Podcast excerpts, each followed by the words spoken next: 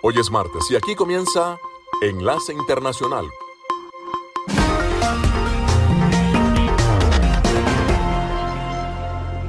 En esta franja nocturna estamos hablando de noticias internacionales, algunas entrevistas y un poco de música.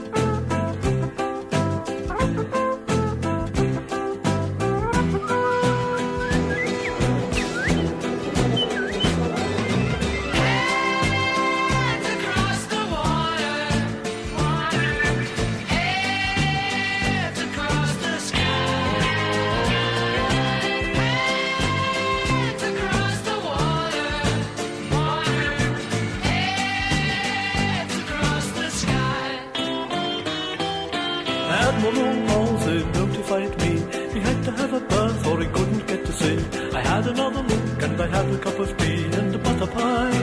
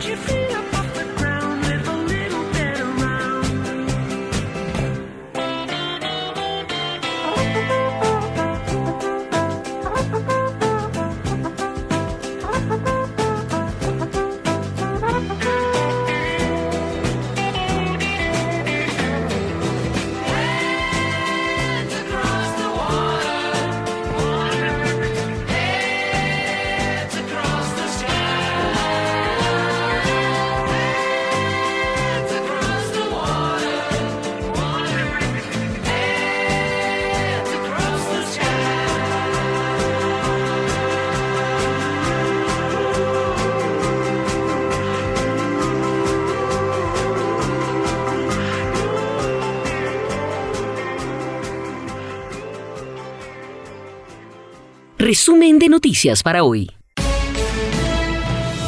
Este es un avance informativo de La Voz de América. Desde Washington les informa Henry Llanos. Ante la posibilidad de que se presenten cargos formales contra Donald Trump, la policía tiene listo un operativo de seguridad que ha impactado los negocios en la Gran Manzana. Los informa Ángela González. Ha sido una semana difícil para los negocios aledaños a la Torre Trump, residencia en Nueva York del expresidente Donald Trump. El cierre de calles la semana pasada en anticipación a una posible acusación en contra del exmandatario y la posibilidad de protestas disminuyó la clientela en al menos un 50% en este restaurante mexicano y los pedidos a domicilio también fueron impactados nos dice una de sus empleadas. Aunque este lunes circulaba el tráfico en las calles que estuvieron cerradas, negocios como esta tienda de regalos y restaurantes se veían vacíos. Ángela González, Voz de América, Nueva York. Un exalumno se abrió paso a disparos por puertas de una escuela primaria cristiana el lunes y asesinó a tres niños y tres adultos después de llevar a cabo un elaborado plan para llevar a cabo la matanza, el cual incluyó un mapa detallado y realizar vigilancia del lugar, según la policía. La masacre en The Covenant School de la ciudad fue el más reciente en una serie de tiroteos masivos en un país cada vez más nervioso por las balaceras en las escuelas. Les saluda Gonzalo Abarca y quiero invitarles a que escuchen de lunes a viernes Foro Interamericano, las noticias. Lo que sí podemos saber ahora es que la policía está en el... Gracias Gonzalo, la situación que se está presentando en este... El análisis. Incluyendo eliminar, esto es muy importante. El debate. El Partido Republicano tenía dos candidatos. Todo en un solo lugar. Boanoticias.com A un año de vigencia del régimen de excepción en El Salvador, hay opiniones a favor y señalamientos de vulneraciones de derechos humanos. Nos informa Neri Mabel Reyes. El Salvador cumplió un año de vigencia del régimen de excepción y las autoridades destacan que la medida ha sido efectiva para reducir los niveles de criminalidad y delitos de extorsión y para hacer efectiva la captura de unas 66 mil personas acusadas de integrar los grupos de pandillas y de cometer graves delitos. El ministro de Seguridad, Gustavo Villatoro recordó que hace un año ocurrieron en menos de 72 horas más de 80 homicidios y dijo que esto condujo a la decisión para adoptar esa medida. Nerima del Reyes, Voz de América, San Salvador. Un enorme deslizamiento de tierra en la ciudad de Alausí, del sur de Ecuador, dejó siete muertos, según informó el presidente Guillermo Lazo durante una visita a los afectados. A lo largo del día, la Secretaría de Gestión de Riesgos e Iván Vinuesa, gobernador de la provincia de Chimborazo, donde ocurrió la tragedia, habían señalado que había 16 víctimas, pero inesperadamente y sin mayores explicaciones redujeron ese número al llegar a Lausí, unos 222 kilómetros al sur de Quito. Lazo lamentó la tragedia que también provocó la desaparición de 62 personas. Este fue un avance informativo de La Voz de América. Melodía Estéreo, emisora afiliada al sistema de noticias de La Voz de América.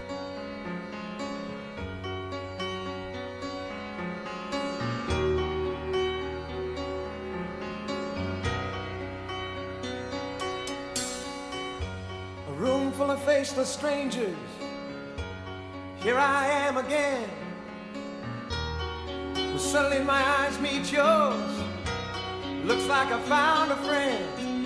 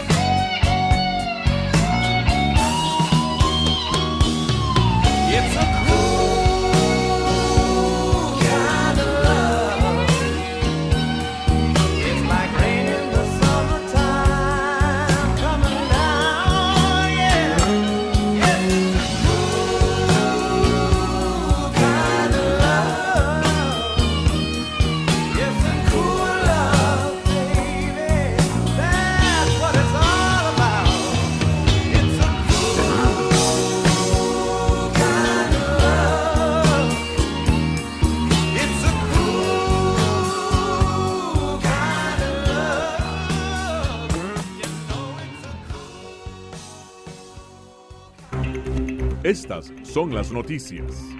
A tempranas horas de la mañana, acompañado por sus aliados políticos, el presidente... No coincide con la medida unilateral implementada por el gobierno de Estados Unidos. Que ya por precaución han recomendado no viajar a la zona estos son los corresponsales de la Voz de América. Álvaro Algarra, Voz de América, Caracas. Giselle Jacome, Quito, Ecuador, Voz de América. Juan Ignacio González Prieto, Voz de América, Buenos Aires, Argentina. Llevando siempre la información desde el lugar de los hechos. La economía de Uruguay lleva 15 años de crecimiento ininterrumpido. Fue designado con 94 votos de los 128 asambleístas que forman. Sara Pablo, Voz de América, Ciudad de México. Nerima Mabel Reyes, Voz de América, San Salvador. Enlace con la voz de América. Lunes a viernes, 7 de la noche, por Melodía Estéreo y en simultánea por melodíaestéreo.com.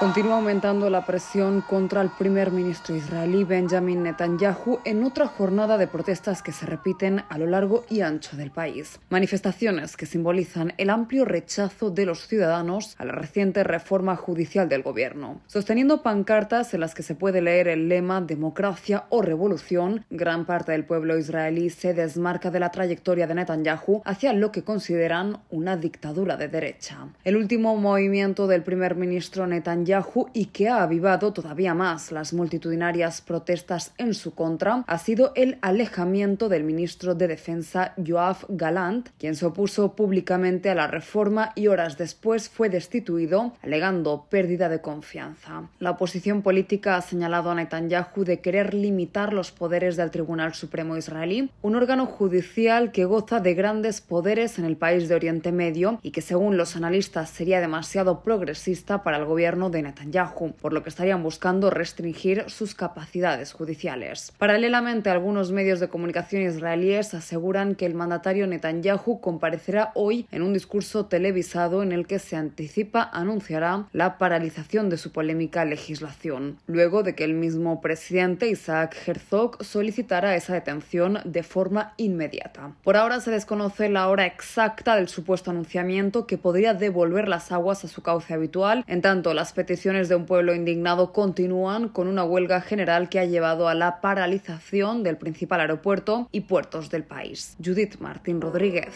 Voz de América. Escuchan Enlace Internacional con la Voz de América por Melodía Estéreo y melodíaestéreo.com.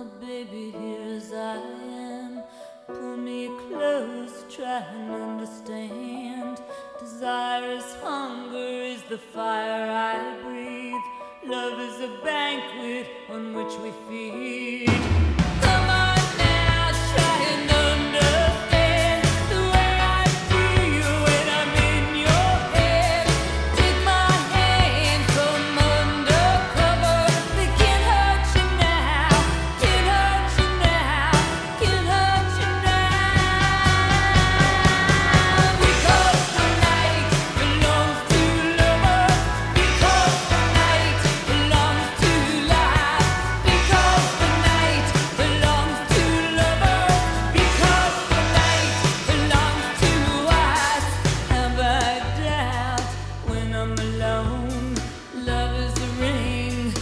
telephone.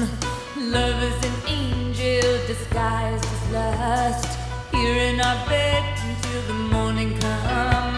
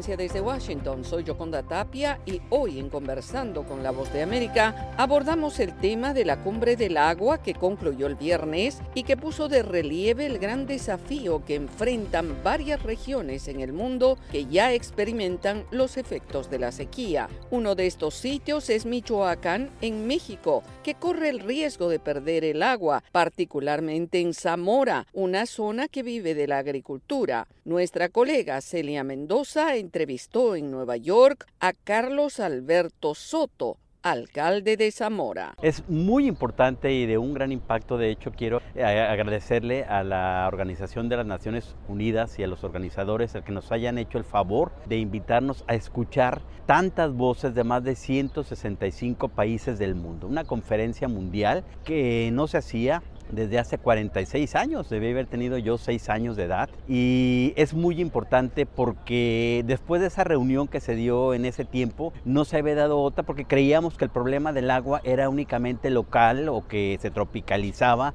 de acuerdo al país o al municipio o al estado del que estuvieran hablando.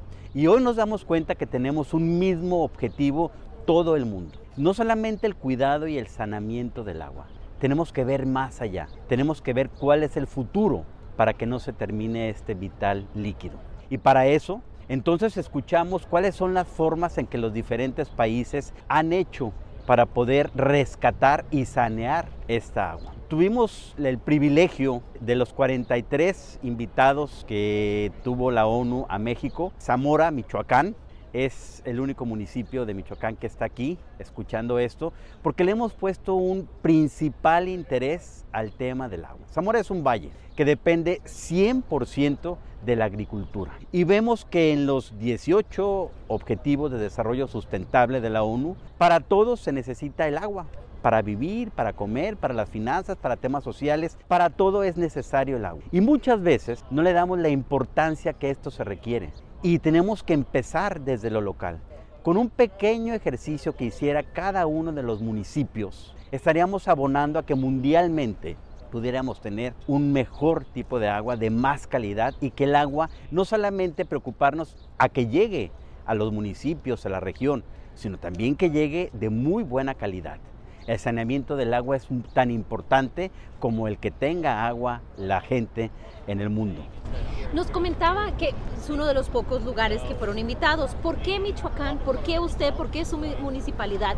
Claro, porque además de ser el municipio a nivel mundial número uno en exportación de berries, que ocupamos 100% del agua para la agricultura, como ya lo decíamos, si bien necesitamos el agua, para, pero eso representa un 8-10%, el otro 90% es para el uso que le demos el agua principalmente agrícola. Y Zamora es un valle 100% agrícola. Entonces, ese fue uno de mis principales objetivos al inicio de la administración hace año y medio tenemos que ir al rescate del agua para que todos tengan agua, pero agua de calidad. Y empezamos a trabajar muy duro también de la mano de las tres órdenes de gobierno, estatal, federal y municipal, pero principalmente con el estatal, con nuestro gobernador Alfredo Ramírez Bedoya, que dijo, a mí me interesa el rescate, en este caso, del río Duero que es un río que abastece pues a muchas partes del estado y también de la República Mexicana.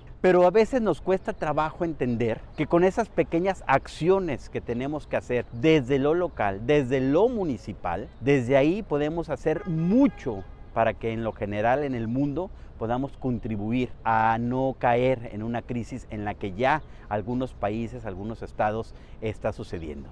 ¿Cómo cree que México podría liderar esto, el municipio, y si a nivel nacional cuál es el objetivo? principalmente con estas acciones, con este oír, pero darle seguimiento a cada una de las actividades que se hacen en otros lugares, pero también la gobernanza de este hecho, pues del cuidado del agua, es donde tiene que empezar a trabajarse. Era Carlos Alberto Soto, alcalde de Zamora, exponiendo sus preocupaciones por el riesgo que enfrenta su región en México debido a que ya se sienten los efectos de la sequía. Esto fue Conversando con la Voz de América.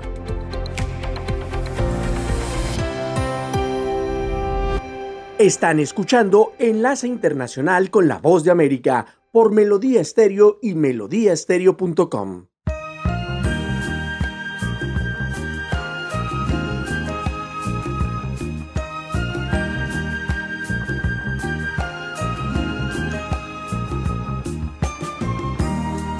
Yes, it's over. Call it a day. Sorry that it had to end this way. No reason to pretend we knew it had to end someday. This way. Guess it's over.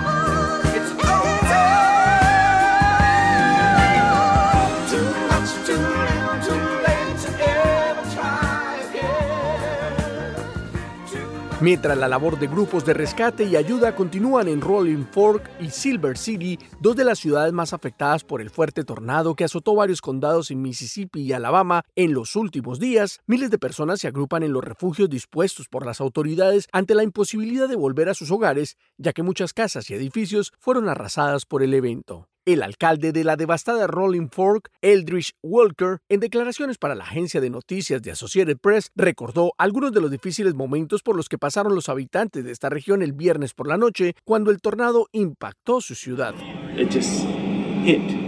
Rápidamente salió del sureste y cuando llegó al suelo se hizo más grande, como se puede ver por el camino, y en el momento la sirena empezó a sonar, pero el tornado la derribó. Este fin de semana mi ciudad ha sido devastada. Según el reporte de las autoridades, la ciudad de Rolling Fork, ubicada al oeste de Mississippi, fue la más afectada por el evento natural que dejó al menos 25 muertos y millonarias pérdidas materiales. Las apocalípticas imágenes del lugar incluyen autos destrozados, árboles arrancados y serios daños a la infraestructura del lugar, lo que dejó sin servicio de energía eléctrica y agua potable a miles de personas. Para Wayne Williams, quien enseña habilidades de construcción en el Centro de Educación Vocacional, la reconstrucción de Rolling Fork será un camino largo, ya que esta es una de las zonas más pobres de Estados Unidos y donde muchas personas tienen bajos salarios, en su gran mayoría dependientes de la agricultura. El gobernador de Mississippi, Tate Rivers, quien visitó Silver City, otra de las ciudades impactadas por la tormenta, declaró el estado de emergencia en las áreas afectadas, mientras que el presidente Joe Biden hizo una declaración de desastre para varios condados en Mississippi y Alabama. Héctor Contreras, Voz de América, Washington. Escuchan Enlace Internacional con la Voz de América por Melodía Estéreo y melodíaestéreo.com.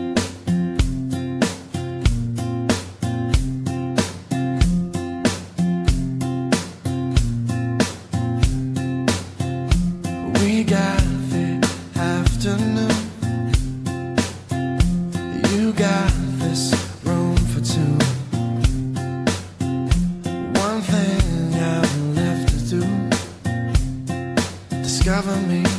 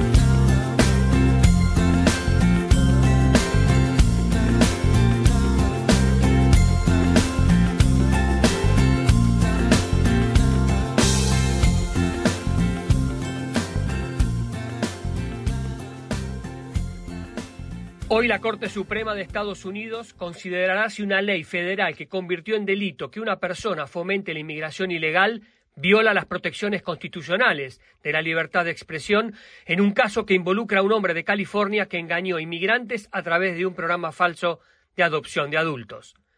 Los jueces deben escuchar los argumentos en una apelación de la administración del presidente Joe Biden de la decisión de un tribunal inferior de anular la disposición que lleva décadas de antigüedad como parte de un estatuto de inmigración demasiado amplio porque puede criminalizar el discurso legítimo protegido por la primera enmienda de la Constitución de Estados Unidos. Al invalidar la ley, la Corte de Apelaciones del Noveno Circuito de Estados Unidos, con sede en San Francisco, desestimó la condena de 2017 de Gelaman Hansen por violar la disposición que prohíbe inducir o alentar a los no ciudadanos a venir, ingresar o residir ilegalmente en Estados Unidos, incluso con fines financieros. Hansen también fue declarado culpable de fraude postal y electrónico y sentenciado a 20 años de prisión y su apelación está pendiente.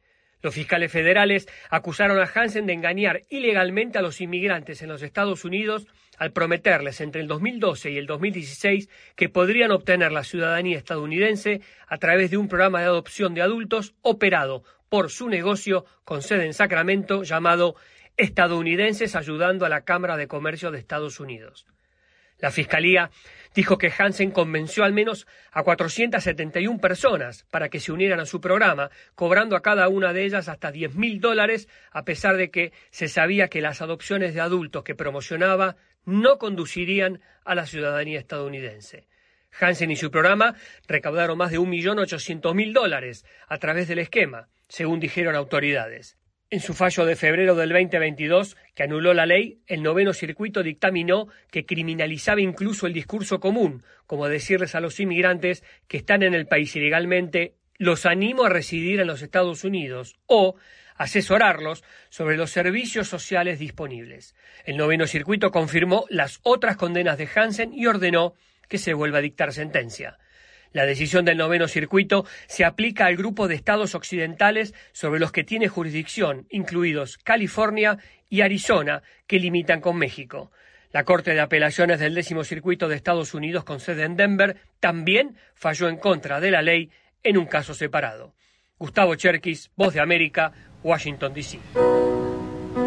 Enlace Internacional con la Música.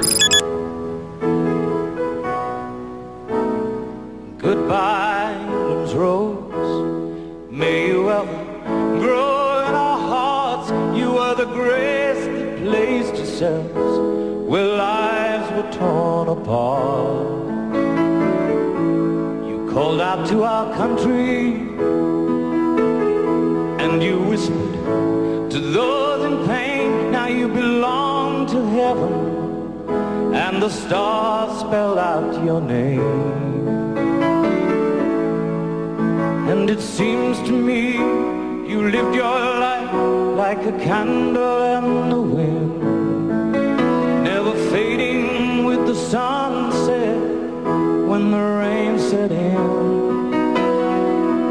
And your footsteps will always fall here along England's greenest hills. Your candles burned out long before your legend ever will.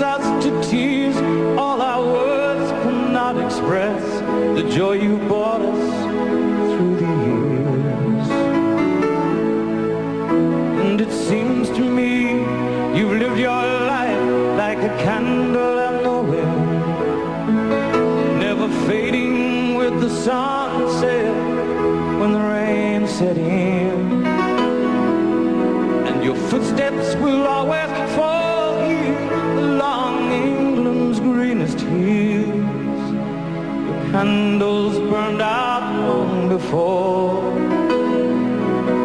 your legend ever will.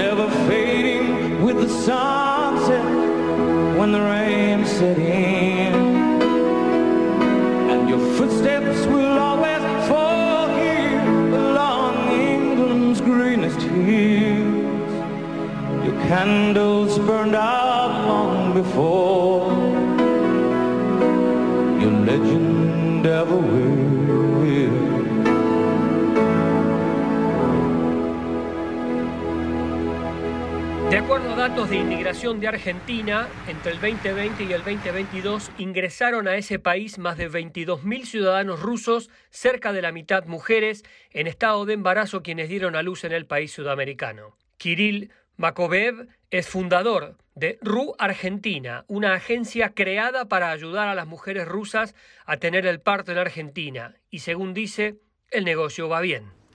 Alrededor de 70.000 personas ya consultaron nuestro sitio de Internet el año pasado respecto a dar a luz en Argentina.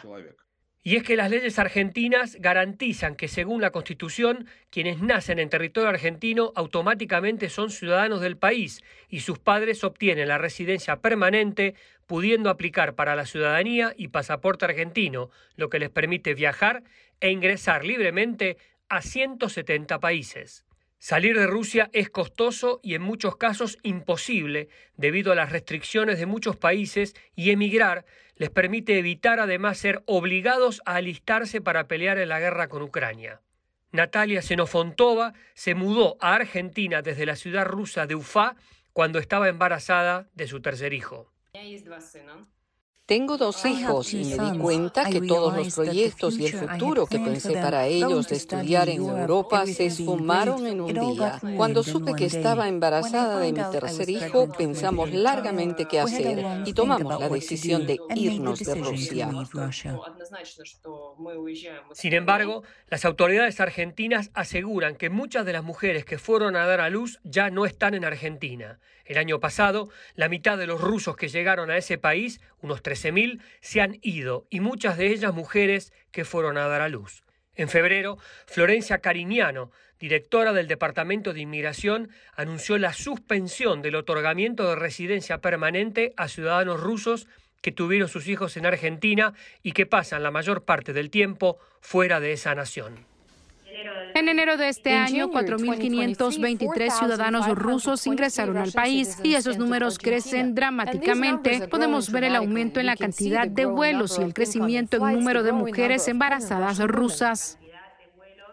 Muchos de los rusos migrantes trabajan desde su casa, aprenden español y buscan trabajo en Buenos Aires. Y para muchos ese es su nuevo hogar y junto con ello abrigan la esperanza de un futuro mejor para sus hijos.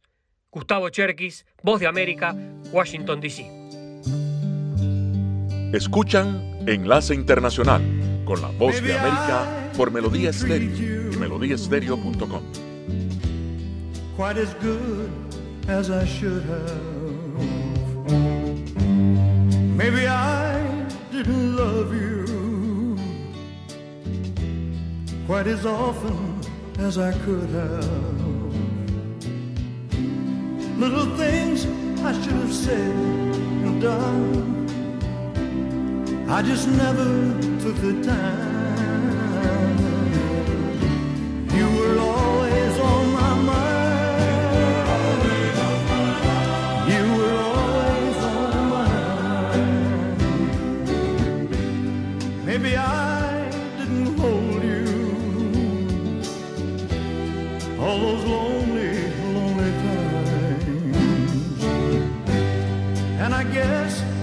never told you I'm so happy that you're mine. If I made you feel second best, girl, I'm so sorry I was blind.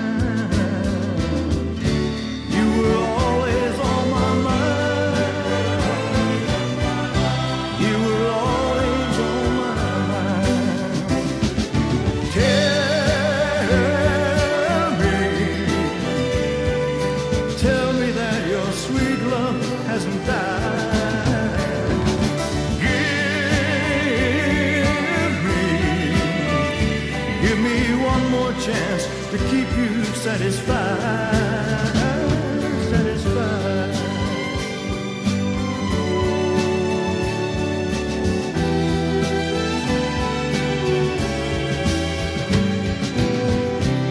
Little things I should have said and done, I just never took the time.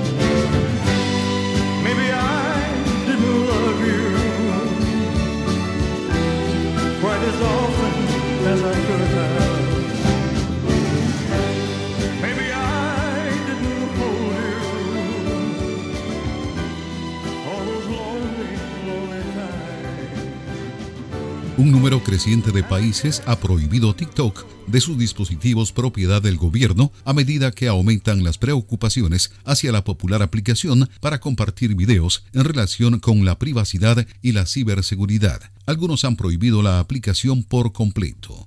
El director ejecutivo de la compañía compareció este jueves ante una audiencia con los legisladores estadounidenses. TikTok es propiedad de la empresa tecnológica china ByteDance, que desde hace mucho tiempo ha sostenido que no comparte datos con el gobierno chino. La compañía ha dicho tener un proyecto que está en marcha para almacenar en Estados Unidos los datos que recolecta de los usuarios norteamericanos, asegurando que eso los pondrá fuera del alcance del gobierno chino. También ha puesto en duda los señalamientos de que recopila más datos sobre sus usuarios que otras empresas de redes sociales y ha insistido en que se maneja de manera independiente. Así lo destaca AP. Sin embargo, muchos países del mundo siguen siendo cautelosos con respecto a la plataforma y sus vínculos con China. A inicios de marzo, el gobierno estadounidense dio un plazo de 30 días para que todas las agencias federales eliminaran TikTok de todos los dispositivos móviles del gobierno federal, alegando preocupación por la seguridad de datos. La prohibición de Estados Unidos se aplica solo a los dispositivos del gobierno, aunque algunos legisladores norteamericanos han abogado por una prohibición total. Tony Cano, Voz de América, Washington. Enlace con la voz de América.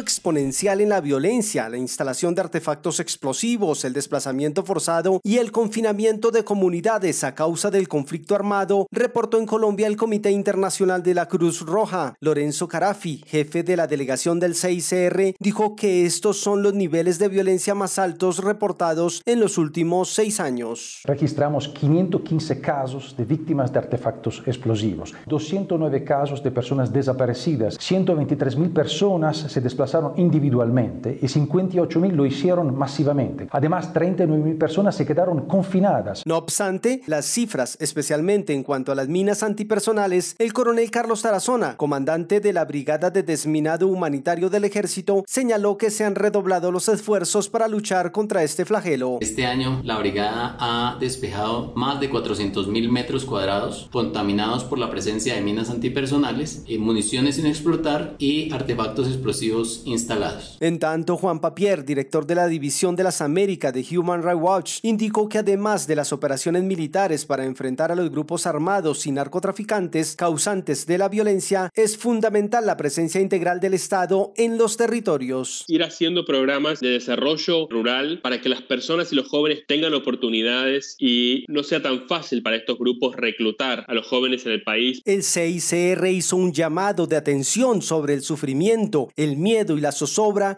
que sigue condicionando la vida de miles de personas en el país. Manuel Arias Naranjo, Voz de América, Colombia.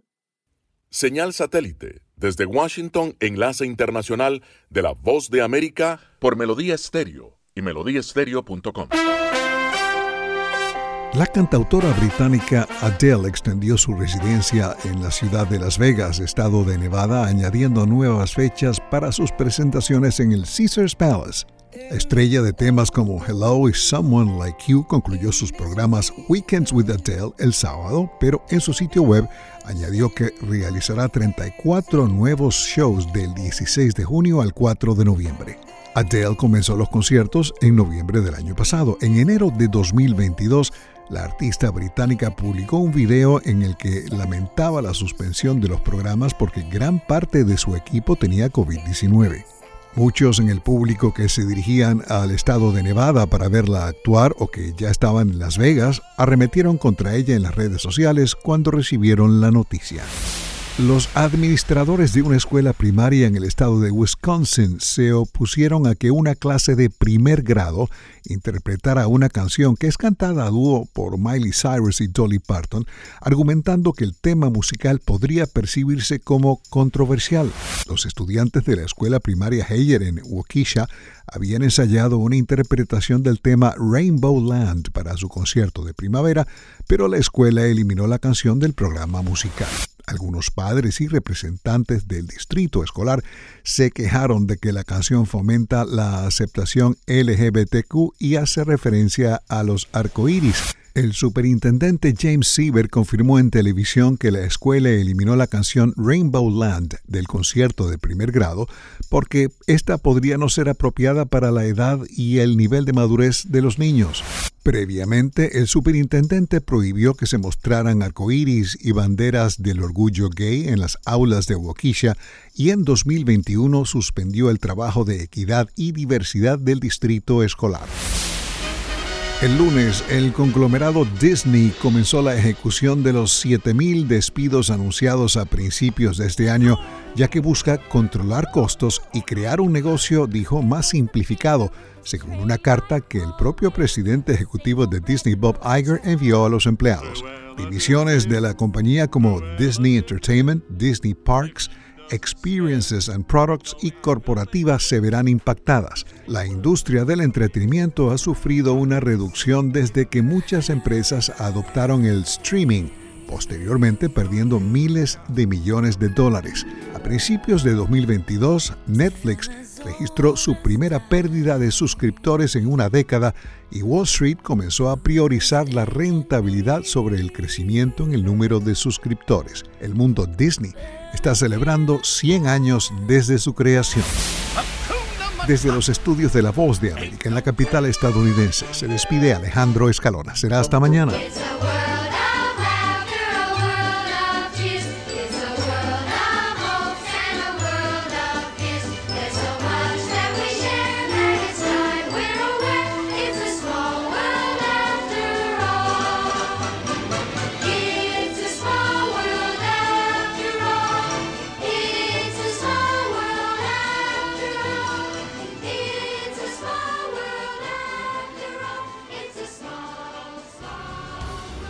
Actualidad.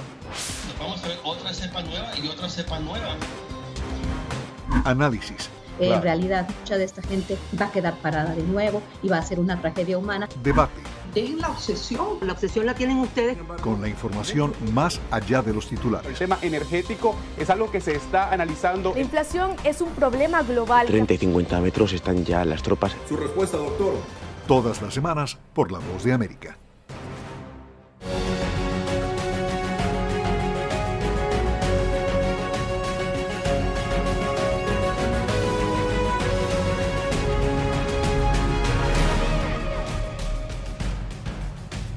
Hasta aquí, Enlace Internacional con la Voz de América.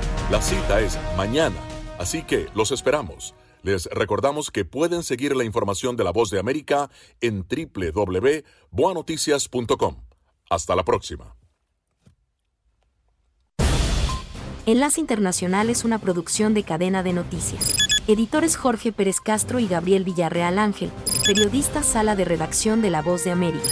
Voiceover Gonzalo Abarca. Producción ejecutiva Jimmy Villarreal.